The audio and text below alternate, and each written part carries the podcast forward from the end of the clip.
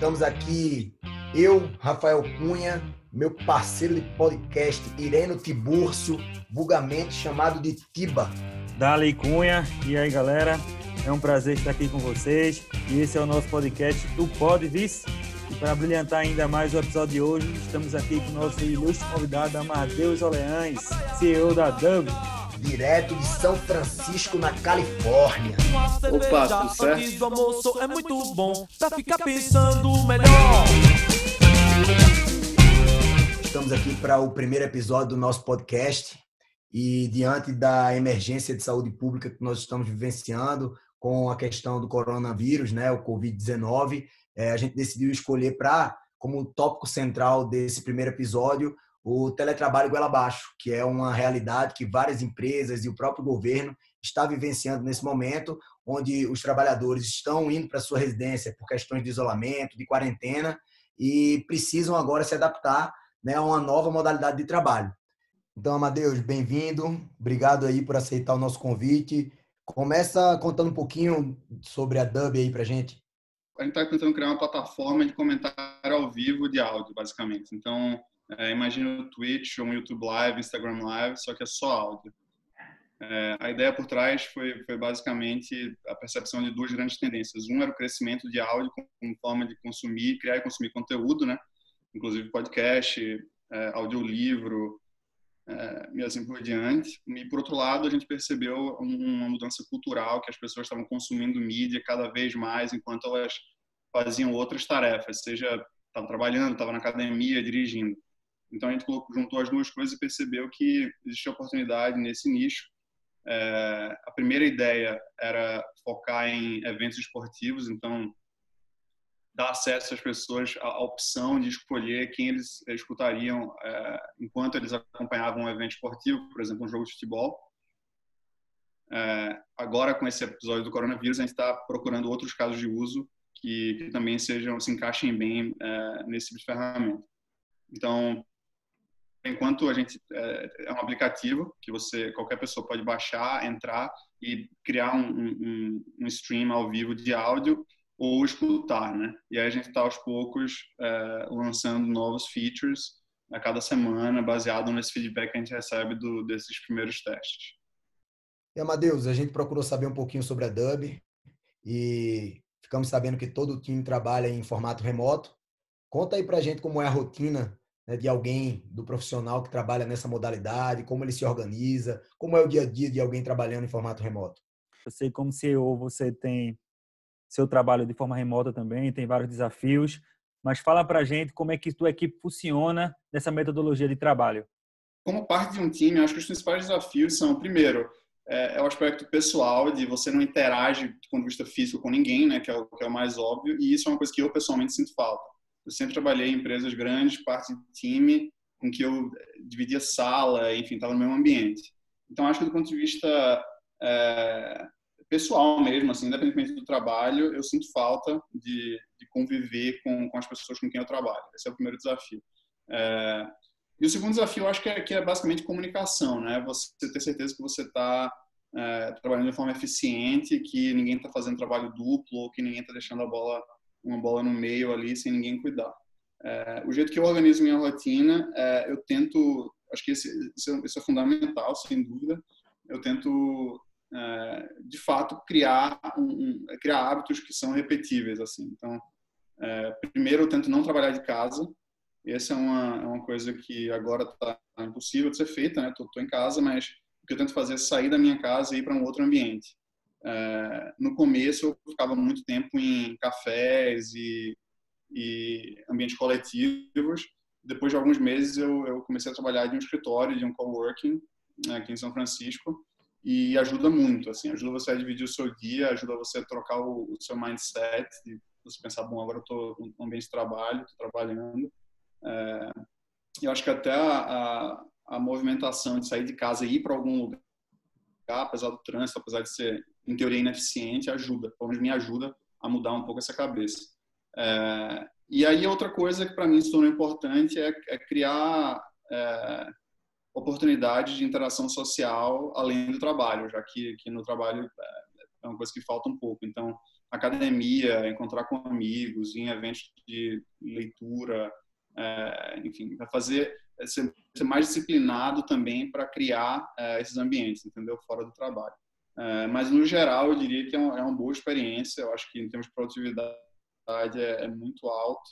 E, uma coisa que eu, que eu, talvez já entrando um pouco no segundo ponto, mas que o que eu gosto muito é que permite que a gente é, tenha um time que basicamente tá, quase sempre tem alguém online trabalhando, porque as pessoas estão em, em zonas diferentes, né, de horário.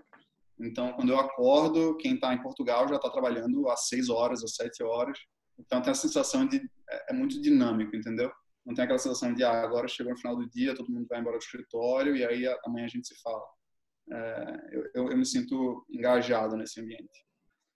Amadeus, você falou um pouco aí para a gente de se tinha uma dificuldade de trabalhando em casa, depois evoluiu para um café e depois se tinha necessidade de estar num coworking para dar um caráter mais de compromisso no seu dia a dia.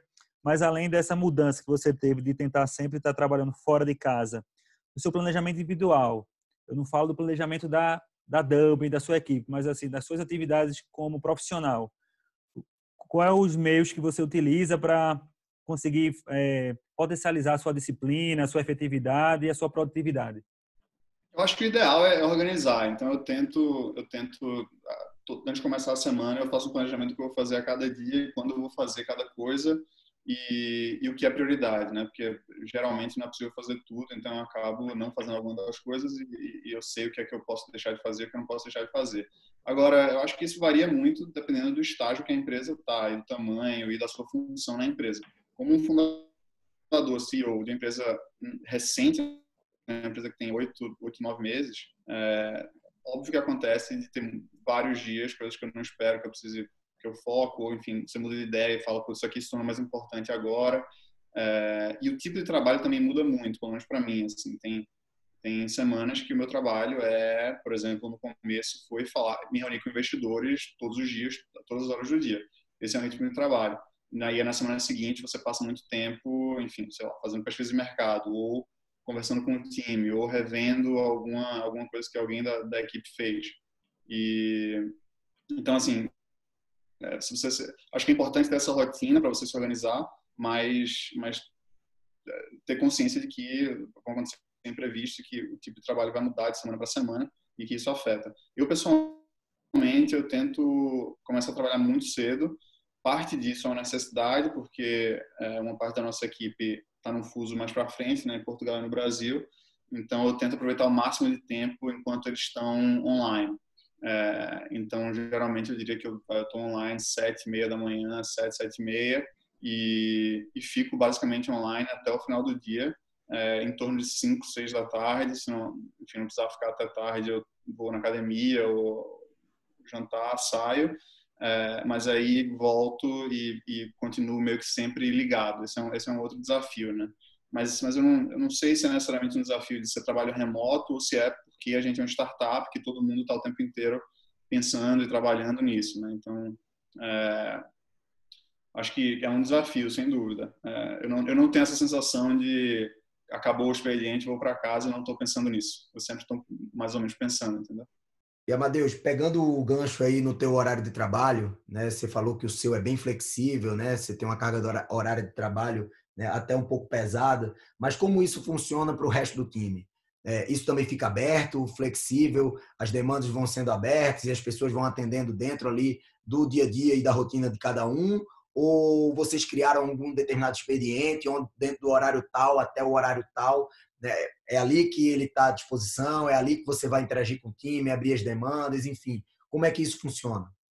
É, a gente teve uma conversa sobre isso. É, no começo, uma coisa que eu, eu, eu me senti um pouco eu me senti eu senti que a gente precisava ter essa conversa do começo estabelecer as expectativas de quando a gente sabe quando a outra pessoa está trabalhando e quando não está então a gente sentou basicamente numa das reuniões semanais que a gente tem conversou sobre isso e, e no nosso caso todo mundo tem uma, uma, uma rotina bem estabelecida e, e, agora eu já sei entendeu? Quem que, que horas mais ou menos eu posso esperar enfim a cada hora quem eu posso esperar está online quem está trabalhando quem não está é, e também sei, enfim, os perfis individuais. Tem, tem pessoas que eu sei que trabalham no final de semana, tem gente que não trabalha no final de semana dentro do time. e eu respeito isso e, enfim, me adapto é, a isso. É, então a gente sim teve essa conversa, a gente sabe quem está online em que momento e, e aí talvez seja uma outra uma outra pergunta que vale explorar, mas uma das ferramentas que a gente usa é o Slack, né?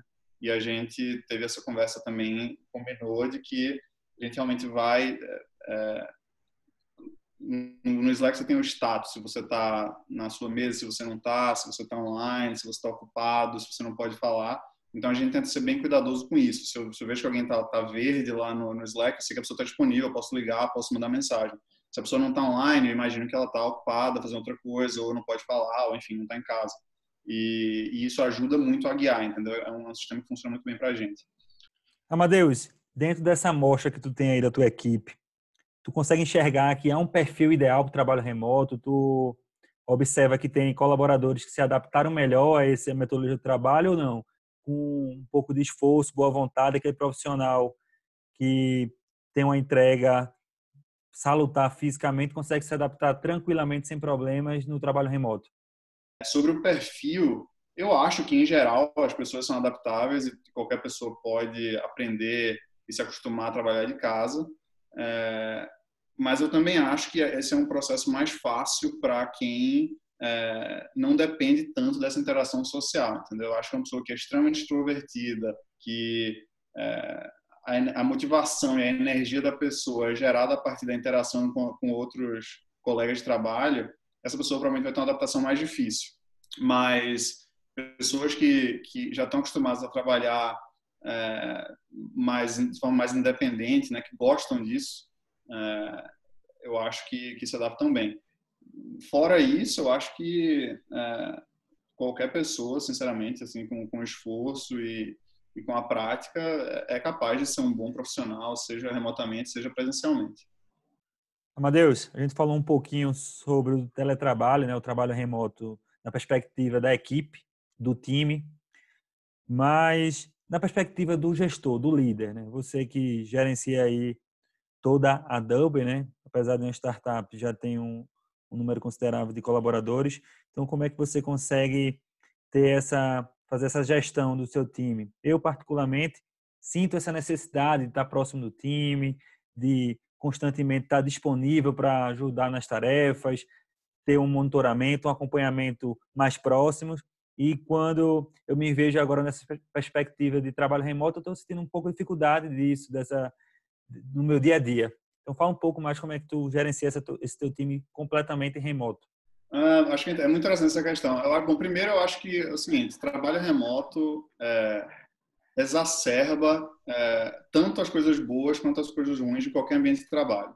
Então, se você tem uma equipe que, enfim, trabalha bem, é aguerrida, inteligente, gosta de fazer as coisas, isso fica muito claro quando você trabalha de forma, de forma remota é, e, e se torna muito central. Se você, se você é um cara que tem que ficar ali micromanaging, indo atrás de cada pessoa, cada tarefa, é um negócio que é impossível no trabalho remoto. Então, o formato, esse formato já, já força você a, primeiro, contratar pessoas é, que são muito qualificadas, pelo menos são o que eu pensei, pessoas muito boas e em quem eu confio. É, eu imagino que seria um inferno trabalhar dessa forma se eu não tivesse total confiança em todo mundo que está no meu time. Entendeu? Eu, eu, nunca tenho, nunca passou na minha cabeça o pensamento, ah, o cara tá ali falando que tá online, mas ele não deve estar tá trabalhando. Ou quando alguém fala, putz, amanhã eu não vou conseguir trabalhar porque por causa de tal razão, e eu pensar, ah, o cara tá me explorando, ele tá querendo, com certeza ele tá indo pra praia e não tá querendo trabalhar. Se isso acontecer, eu acho que, que é, enfim, tá tudo perdido. Então, para mim, essa, esse fator da confiança é fundamental do momento que você contrata alguém e, e você nutrir essa confiança, né, do seu lado também, como, como é, a pessoa que está fazendo a gestão da equipe, é, mostrar que eles podem confiar em você também, que você é um cara, um cara razoável, racional, que não vai, enfim, esperar nada que, que é fora do comum. Então, acho que do ponto de vista de princípio e, e valores, assim, isso é fundamental, né? É, confiança. Segundo aspecto nesse, nesse âmbito é comunicação. Então, você sempre, tudo que você, sim, pessoalmente, você comunica, acho que no trabalho, você comunica, vamos dizer, X pessoalmente, no trabalho remoto tem que ser duas vezes aquilo. É, porque você perde muito, né? Você perde expressão facial, você perde almoçar junto, e, e outras oportunidades que você tem quando você está ao vivo pessoalmente que você não trabalha, trabalha remoto. Para compensar isso, é basicamente comunicar muito, mandar mensagem, ligar é, e falar. Agora, do ponto de vista mais prático, é, o, o, jeito que a gente organiza aqui, é, a gente basicamente cria processos e, e tem ferramentas para ter certeza que está tudo andando bem. Então, em termos de processo, a gente tem uma reunião semanal com o time inteiro, o, o Hangouts. Então, a gente faz um call é, com o time inteiro, em que a gente passa é, basicamente o progresso da semana passada, qual é o plano para essa semana, se tem algum desafio, quais são as novidades, se alguém está com algum problema, se precisa contratar alguém, ou se precisa mudar o foco em alguma coisa. É, e além dessa reunião semanal, que tá todo mundo, que todo mundo fala, todo mundo participa, é, todos os dias as pessoas fazem um update no Slack. Então todo mundo manda, ó, hoje eu fiz isso, isso e isso, tá faltando tal coisa, eu preciso da ajuda de fulano para isso, é, e a gente resolveu isso. Então todos os dias a gente sabe em que pé cada pessoa do time tá e quem precisa de ajuda, quem quem está fazendo o quê. É, então, em termos de ferramenta, a gente usa o Slack, que é esse, imagino que vocês conheçam, essa ferramenta de, de comunicação, né? É, que basicamente a gente tá, é, é um chat, um, chat que a gente fala dividido por canais e por temas, que a gente passa o dia inteiro nele conversando e mandando, compartilhando dúvidas, opiniões tal. É, uma coisa interessante é que um dos canais que a gente tem é um canal é, random, que a gente chama que, enfim, a gente está nomeado como random, que é basicamente qualquer assunto que não é relacionado ao trabalho. Então, isso a gente tenta substituir um pouco aquela experiência que você tem de, ah, vamos tomar um café junto ali, bater um papo, falar de futebol. Então, lá a galera manda coisa engraçada, manda comentários aleatórios, enfim. É, e esse espaço acho que é importante ter também. Então, a gente usa o Slack, a gente organiza as tarefas usando o GitHub, que é uma ferramenta de project management que, que enfim, acho que foi, ela é estruturada com foco em desenvolvedor, né, de software, mas como o nosso time é basicamente 100% de desenvolvedores, engenheiros, menos eu, sou uma pessoa que não é, é funciona bem. Então a gente acabou concentrando tudo lá é, e, e, no, e, dentro do GitHub a gente usa um quadro daquele Kanban, sabe, que tem várias colunas, é. um status de cada tarefa e, e aí as coisas que as pessoas vão fazendo, a gente vai passando passando as colunas. Então é, assim a sensação é, é que tá todo mundo sempre na mesma página. É, e, e além disso a gente é, enfim, tem essa abertura de um ligar para o outro a qualquer momento que precisar e conversar e esclarecer qualquer dúvida, qualquer coisa. Então, funciona bem. Acho que essa combinação de, dos valores, de ser confiar, de se comunicar, de ser transparente e as ferramentas é, são suficientes. Assim, para a gente funciona muito bem. E você falou que utilizam a ferramenta GitHub para fins de controle do trabalho, usando a ferramenta, né, a funcionalidade de Kanban. E, mas a GitHub é muito utilizada para fins de documentação. E vocês usam ela para essa finalidade? Como funciona a documentação na Dub? Esse é um ponto fundamental. É, que, que sim, a gente, a gente documenta tudo, principalmente quando tem uma situação mais cabeluda, alguma parte do código que não está dando certo, que alguém tem que rever, corrigir. A gente sempre lembra de. Isso é uma coisa que eu aprendi, inclusive. Eu não, como não sou desenvolvedor, não tinha passado por isso antes, eu aprendo muito com o time. Eles têm mais experiência do que eu no trabalho remoto, inclusive, que ajudou muito. É, e a gente documenta tudo, então isso é importante. E isso me lembra, e enfim, a ideia disso é além de eu poder, né, em qualquer, qualquer momento, daqui a alguns meses, olhar para trás e falar, putz, como que a gente viu tal problema lá atrás, é também essa ideia de que à medida que a gente for crescendo e, e trazendo novos é, colegas para o time, é importante que eles também consigam acessar a inteligência, né, a sabedoria comum ali da empresa, o que foi aprendido até então. Então isso a gente faz. E isso me lembra de outro detalhe que o nosso o nosso time atualmente é, a gente tem uma pessoa que não fala português, porque eu sou brasileiro, o Thiago que está aqui em São Francisco é brasileiro, a pessoa que está no Brasil, o Judas também é brasileiro, obviamente, a pessoa em Portugal fala português. É, e a Emma é, é a única pessoa do nosso time que ela é neozelandesa e não fala português. Mas mesmo assim, a gente fala, tem tudo no Slack em inglês. É, e a ideia disso é que é justamente a mesma, assim, é documentar tudo para que quando a gente for um time de 30 pessoas, 50 pessoas, 100 pessoas daqui a dois anos, é, todo mundo possa buscar no histórico e entender tudo o que aconteceu, entendeu? Então já tem, a gente faz planejamento para facilitar a vida de quem vai, vai entrar mais na frente. Amadeus, dentre essas empresas de documentação, existe uma concorrente da GitHub, que é a GitLab. E o interessante dessa empresa é que todos os seus colaboradores trabalham de forma remota. Já no processo de contratação de um novo empregado, ele recebe todos os equipamentos necessários para que ele consiga realizar a contento essa metodologia de trabalho, desde o notebook até os custos da sua própria internet. Então, nessa virada de chave que estamos vivendo, né, com o surgimento da pandemia do coronavírus, muitas empresas estão preocupadas com algum passivo trabalhista, pois precisam colocar os seus empregados na metodologia de teletrabalho e não sabem exatamente o que é de responsabilidade da empresa ou o que é de responsabilidade do empregado. Qual a tua opinião sobre isso e como funciona na Dub? Sobre a questão dos recursos, dos equipamentos, eu acho que o ideal é, sem dúvida, que a empresa é, realmente forneça isso para cada funcionário. A gente não faz isso na, na Dub. Primeiro, porque a gente tem uma startup, a gente está numa fase pre-seed agora, então é, ia ser um custo significativo para a gente fazer. E segundo, porque as pessoas que trabalham no time, cada pessoa já tem o seu computador, a gente não precisa de nada muito sofisticado. É, é, né, a gente está fazendo, programando um aplicativo por enquanto, então os recursos que cada pessoa tinha são suficientes. Mas, mas isso é uma coisa que acho que, enfim, havendo, havendo orçamento para isso, as empresas deveriam fazer. O que a gente faz é óbvio, é, qualquer como assim, custo com essas ferramentas, obviamente a empresa paga tudo, ninguém gasta nada, mas mas as pessoas usam os próprios computadores, os próprios equipamentos. E Amadeus, falando um pouco sobre desempenho da equipe, é, vocês utilizam algum método, alguma ferramenta para mensurar a produtividade? Como é que isso funciona da Dub? No estágio que a gente está, a gente está muito cedo ainda para ter essa análise de produtividade, enfim, é, é, é muito mais informal.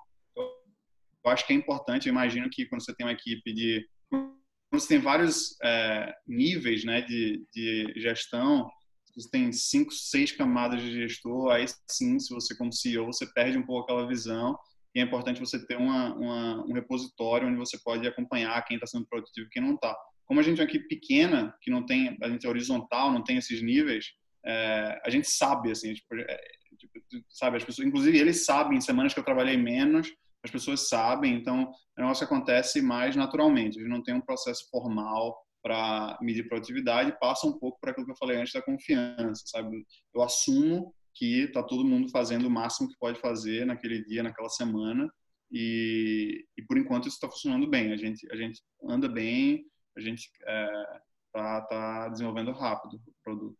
Então, sei que você é meio suspeito para falar, né? A Dublin iniciou já no trabalho remoto, mas o que é que você poderia destacar aí de positivo dessa metodologia de trabalho e o que você enxerga aí no futuro do teletrabalho? De forma geral, eu, eu sou muito otimista em relação ao trabalho remoto. Eu acho que, é, além do benefício de economia, que de fato existe, se eu for pensar numa cidade como São Francisco, que é, tudo é extremamente caro, alugar escritório é caro, São Paulo também, né? enfim, é, você economiza muito com isso e então assim é, tem o ponto da economia, mas para mim, sinceramente, a experiência que a gente teve, o que, o que eu valorizo mais dessa dessa de trabalho remoto é a possibilidade de você é, atrair talentos que descobrir talentos, na verdade, em lugares que você não procuraria antes, né? É, então, por exemplo, o Judas, que é o nosso engenheiro que está no Brasil, se a gente montasse um time e só focasse, só, só contratasse pessoas que estivessem em São Francisco, a gente nunca ia ter descoberto ele. Ele é um cara incrível, super inteligente, muito acima da média, mesmo comparado com as pessoas aqui, é, que a gente não teria acesso se a gente falasse, não, todo mundo tem que estar no escritório junto. É, então, acho que esse, acesso a, a, abre o mundo, né, na verdade. É isso, você está fazendo uma empresa e você descobre um cara que é, é excelente na função que você está procurando, mas o cara mora no Paquistão, porra, é um benefício impressionante você poder contratar esse cara fazer juntar ele no seu time. Então, eu sou muito bullish. Eu acho que, que vai, com as, ainda mais com esse, esse fator externo agora que está acelerando esse movimento é, de, enfim, as pessoas saírem do escritório trabalharem de casa, eu acho que, que mais tecnologias vão ser desenvolvidas, já estão sendo desenvolvidas, vai virar culturalmente mais aceitável. Várias pessoas, eu acho, que antes pensavam que não gostavam do trabalho remoto, que não funcionava, vão ver que funciona. Talvez não todas, mas algumas pessoas vão falar, putz, na verdade é melhor isso aqui.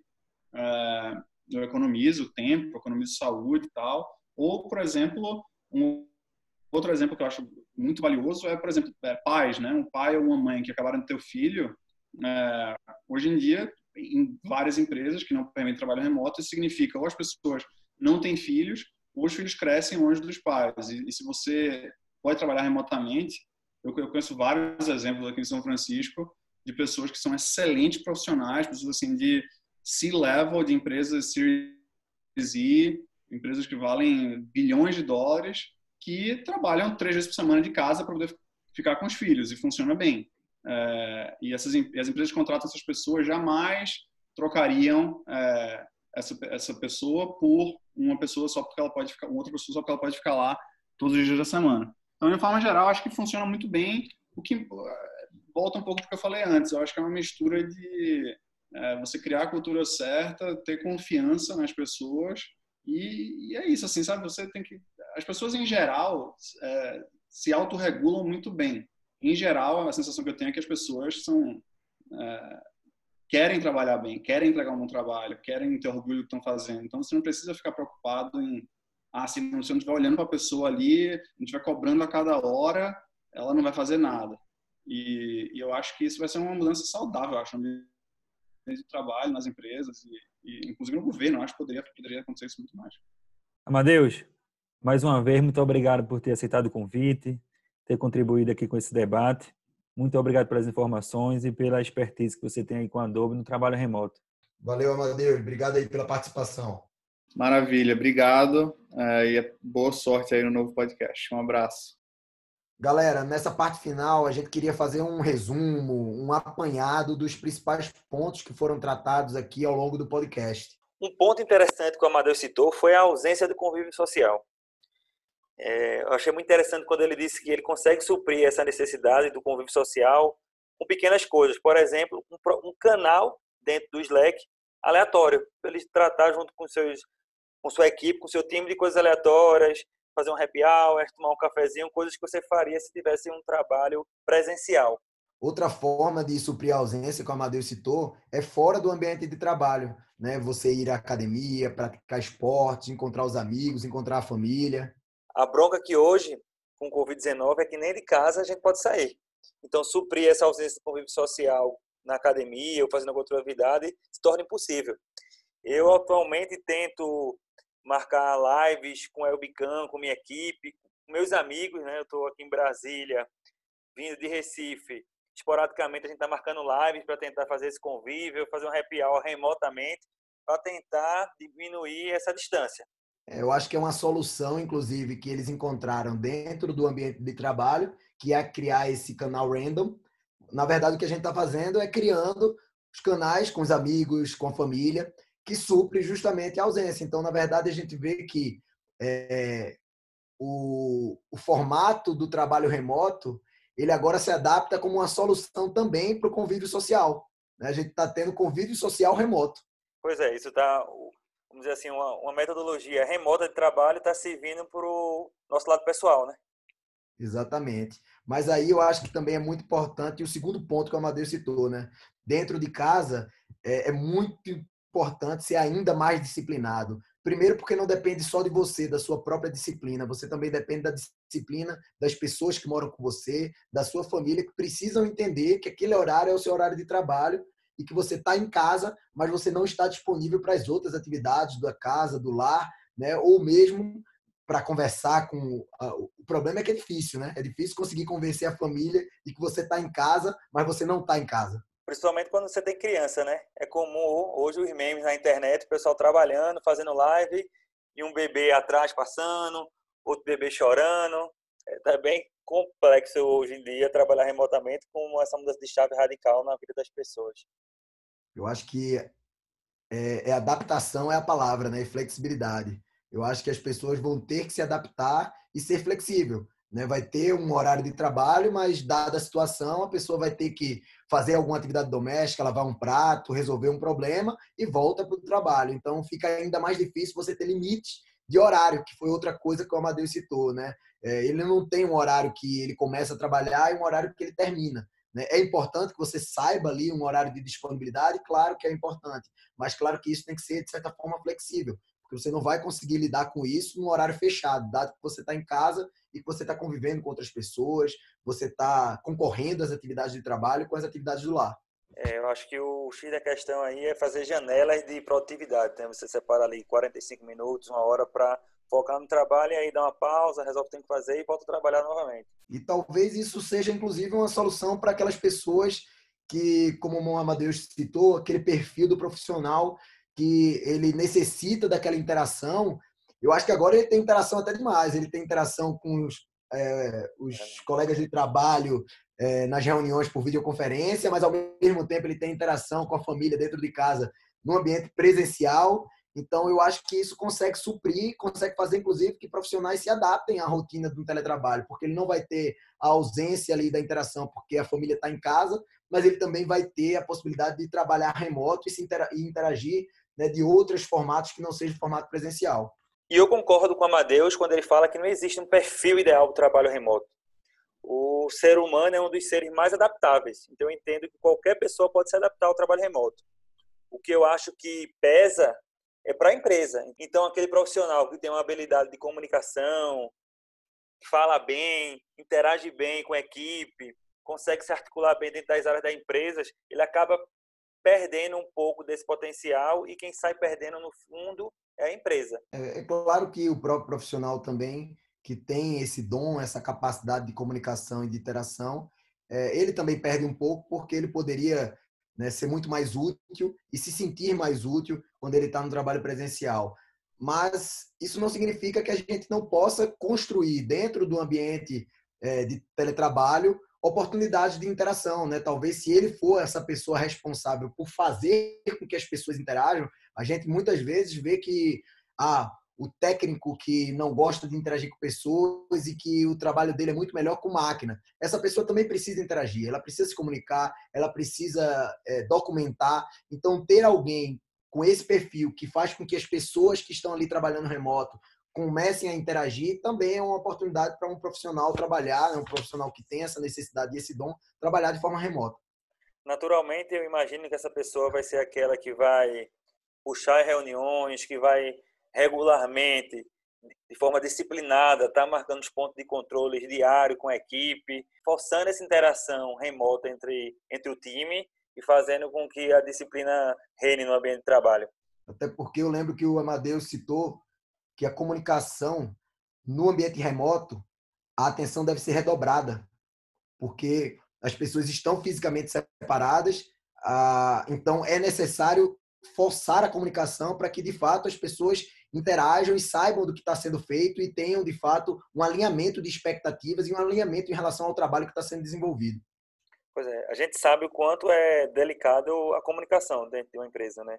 Então, somente quando a, a, a comunicação é transversal ou até mesmo vertical, ela vai se perdendo, ela vai tendo outras interpretações, e quando a gente está no, no ambiente remoto, a gente consegue reunir mais pessoas, a gente consegue fazer um comunicado do CEO para a empresa como um todo, em uma única reunião, e aí a mensagem que ele quer passar pode ser aproveitada nesse momento de trabalho remoto, onde ele passa de forma concreta para todo mundo em um único momento. Então, eu venho tirando muito proveito do trabalho remoto nesse sentido, de fazendo esse, esses pontos de controles em uma única reunião, sem precisar fazer reuniões repetitivas e que a mensagem vai sendo distorcida ao longo do processo. Um ponto bem interessante, ele falou dos canais do Slack. E eu acabei com a minha equipe não mudando para uma outra ferramenta. Eu acabei utilizando o WhatsApp, né? Todo mundo já se comunicava no WhatsApp, mas eu senti a necessidade de criar grupos de WhatsApp com temas específicos, porque quando a gente tinha só um grupo né, do departamento, é, ali as informações se perdiam, né? As pessoas não conseguiam acompanhar. É, muitas pessoas estavam lendo assuntos que não necessariamente eles precisariam tomar ciência. Então eu acabei criando grupos de temas específicos que funcionam muito como o Slack né, os canais do Slack, que é para aquele tema eu só estou com as pessoas que precisam saber daquele tema e dentro daquele ambiente só é tratado daquele tema. Então não se perde ao longo da conversa e ao mesmo tempo você não faz com que outras pessoas percam tempo lendo sobre assunto que não é do seu interesse. Sem dúvidas é fundamental que a gente seja efetivo na comunicação, né?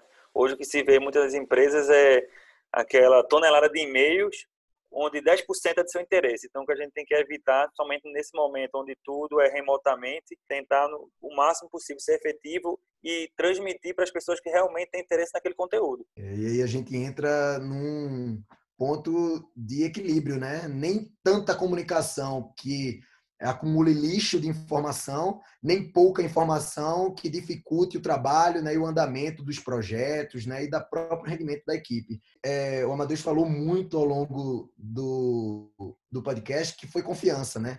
E eu acho que a confiança, ela foi dado ênfase na confiança, principalmente na relação de trabalho entre as pessoas, inclusive como um indicador de produtividade, né? Que não, na visão dele, é, não necessariamente existe, pelo menos não para Dub, é, a necessidade de se construir um indicador para acompanhar o desempenho, a produtividade e que tudo funciona com base na confiança, que ele, inclusive no momento de é, contratação dos seus colaboradores, ele já tenta encontrar pessoas que ele pode ou que ele vê aquela é, relação de confiança, porque ele não pensa, né, se a pessoa está é, por trás dele se aproveitando de uma liberação ou de algo do tipo. É óbvio que ele deixou claro né, que é, empresas realmente pequenas que têm poucos níveis de gestão, a relação com base só na confiança acaba funcionando.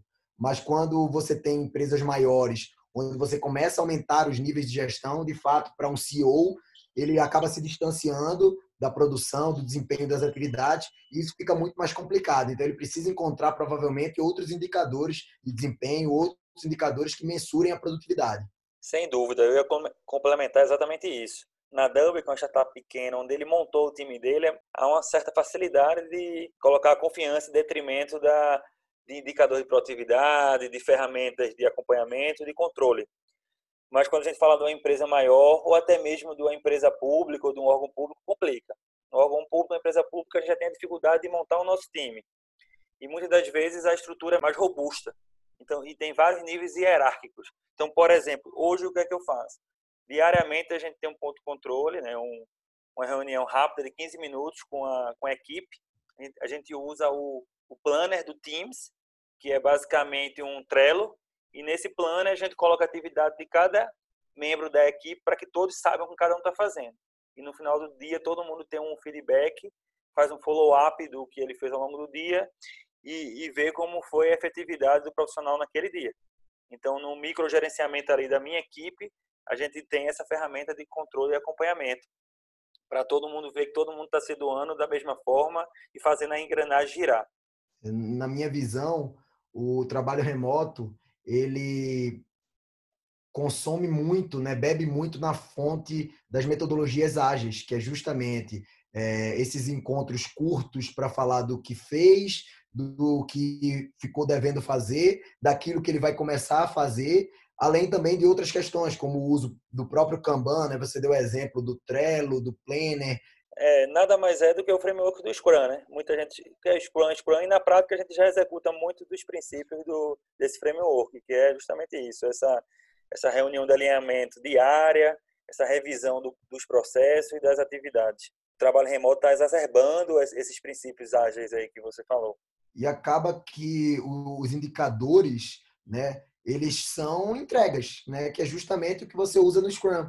Antes de você iniciar uma sprint, você define qual é as, as entregas que você vai desempenhar, né? desenvolver ao longo daquela sprint e ao final o que você tem é o resultado da sprint, né? aquelas entregas que você fez. Então eu acho, eu entendo que além, óbvio, da confiança ser muito importante nessa relação, porque você perde muito do convívio social. Mesmo que você queira vigiar a pessoa, você não vai conseguir vigiar. Não adianta você querer que ela bata ponto, porque você não vai saber se ela acordou, bateu ponto, foi tomar banho. Então não existe essas possibilidades. Então a confiança, sem dúvida, ela é muito importante. Mas eu acho que como indicador de produtividade, o resultado, né, o produto, as entregas materializam aquilo que de fato é, é resultado para um profissional em trabalho remoto muitas das nossas métricas acabam sendo métricas apenas de mensuração de, um, de uma etapa do processo. E quando a gente faz esses sprints, a gente foca no produto, no resultado. O que a empresa quer o resultado e o cliente satisfeito. Então, quando a gente está nessa distância aí, a gente deixa de focar no processo em si e foca no, no resultado dele.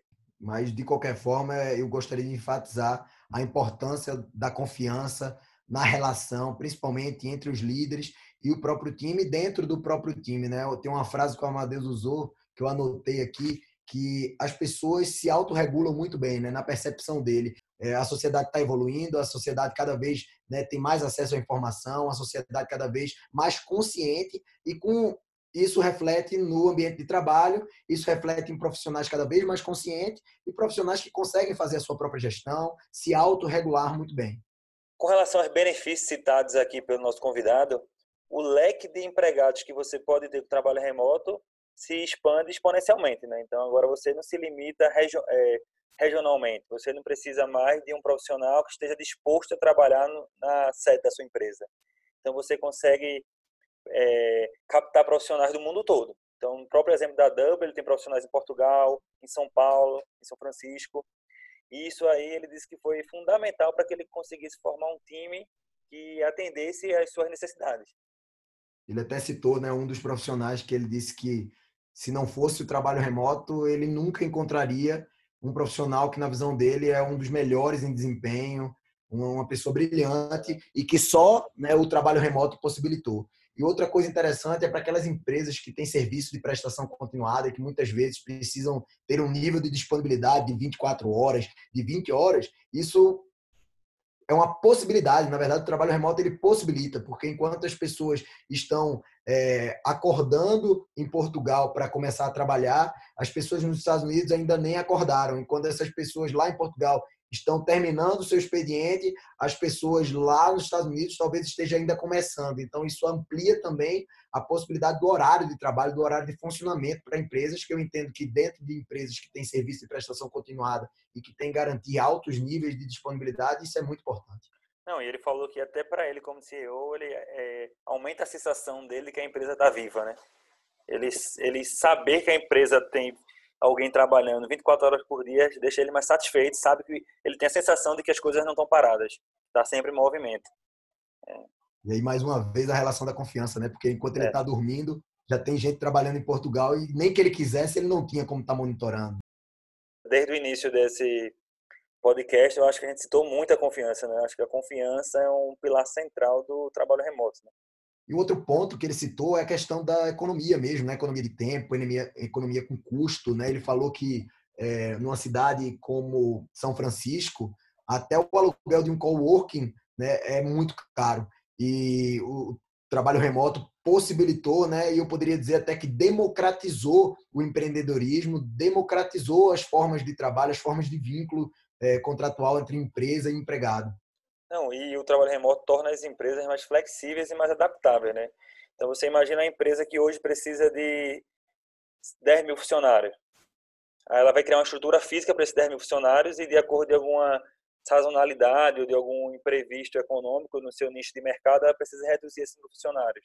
Então ela acaba reduzindo os funcionários e tem o trabalho de se desfazer daquele custo fixo da de implantação daquela administração. Então hoje com o trabalho remoto não. Então, se ela precisar enxugar, é muito simples. Ela enxuga o seu quadro empregado e, e, como consequência, ela já enxuga também o custo fixo que ela estava tendo com ele. Uma vez que ele vai estar trabalhando remotamente, o custo que ela vai ter no máximo é o, o notebook, o custo de internet, que isso aí são custos recorrentes que ela acessa assim que o profissional é desligado. É, sem dúvida é um passivo trabalhista enorme para os empresários, né, para os empreendedores. Mas também a gente tem que olhar pelo lado do trabalhador, né? Pelo lado do colaborador. É, quanto frágil acaba sendo o vínculo de trabalho, né? Mas eu acho que isso é tema para a gente citar em outro podcast. É, sem dúvidas. E para fechar com o tema do nosso podcast, né, que é o teletrabalho goela abaixo, nesse cenário que estamos vivendo, onde grande parte da população se vê obrigada a trabalhar nessa metodologia de trabalho, eu queria deixar a mensagem para as empresas de que e para os e para os colaboradores dessas instituições que nesse momento de adversidade a gente tem que focar é na efetividade. É separar as atividades que realmente vão entregar resultado né? Usar o princípio de Pareto né? Do 80 a 20 onde 20% das nossas ações resultam em 80% das nossas entregas. E ser efetivo é, é aceitar que a gente não vai conseguir fazer tudo nesse momento é um momento de transição rápido é, não preparado, a gente não fez a preparação devida da, da equipe, da própria infraestrutura da empresa para entrar nessa nova metodologia de trabalho. Então, aceitar que as nossas limitações vai permitir que as nossas empresas não parem e consigam entregar valor para a sociedade. Então, fica essa mensagem aí que é um momento que a gente precisa ter paciência, equilíbrio e dosar as ações nesse momento de, de dificuldade que estamos vivendo com a pandemia do coronavírus. É, eu diria que é exercitar a capacidade de ser objetivo para garantir continuidade daquilo que é essencial, que não pode parar, e encontrar dentro das oportunidades é, aquilo que é possível no trabalho remoto, garantir o andamento de um projeto, garantir o funcionamento de uma determinada atividade. Mas, além disso, tem alguns pontos que eu gostaria de reforçar, né, que foram citados ao longo do podcast. Um é encontrar formas de suprir a ausência do convívio social. A gente citou aqui a questão da gente poder utilizar da ferramenta do teletrabalho para agora se relacionar no ambiente social. A gente falou também da questão da disciplina e não só se disciplinar, ser disciplinado no seu dia a dia de trabalho, organizar, utilizar ferramentas, ferramentas inclusive ao longo do podcast a gente citou várias né, que vocês podem pesquisar e adaptar o uso dela para a sua rotina de trabalho. A questão da comunicação é muito importante, não é porque a gente está trabalhando é, longe do local físico de trabalho que a gente não precisa, na verdade, a gente deve se comunicar com o nosso time, deve se comunicar com a nossa equipe. O outro ponto também é o uso das metodologias ágeis, né, que geram, por consequência, indicadores de produtividade, indicadores de resultado, que são voltados justamente para entregas. Então, usar, fazer o uso dessas metodologias né, que são voltadas para a entrega é sim um bom indicador, além, obviamente, da confiança, que sem dúvida é um ponto essencial dentro dessa, dessa forma de trabalho, desse modelo de trabalho que daqui para frente, durante algum tempo, a gente deve vivenciar no nosso dia a dia. E com isso, a gente encerra nosso primeiro episódio do nosso podcast. Espero que vocês tenham gostado. Valeu, galera. Até a próxima. Valeu, galera. Obrigado pela paciência. Se gostou, se inscreve aí no nosso canal. Se não gostou, se inscreve no nosso canal também. Critica o nosso trabalho. Assim a gente vai crescer e cada vez mais trazer temas de relevância para o dia a dia de vocês. Um abraço. Antes do almoço é muito bom para ficar pensando melhor.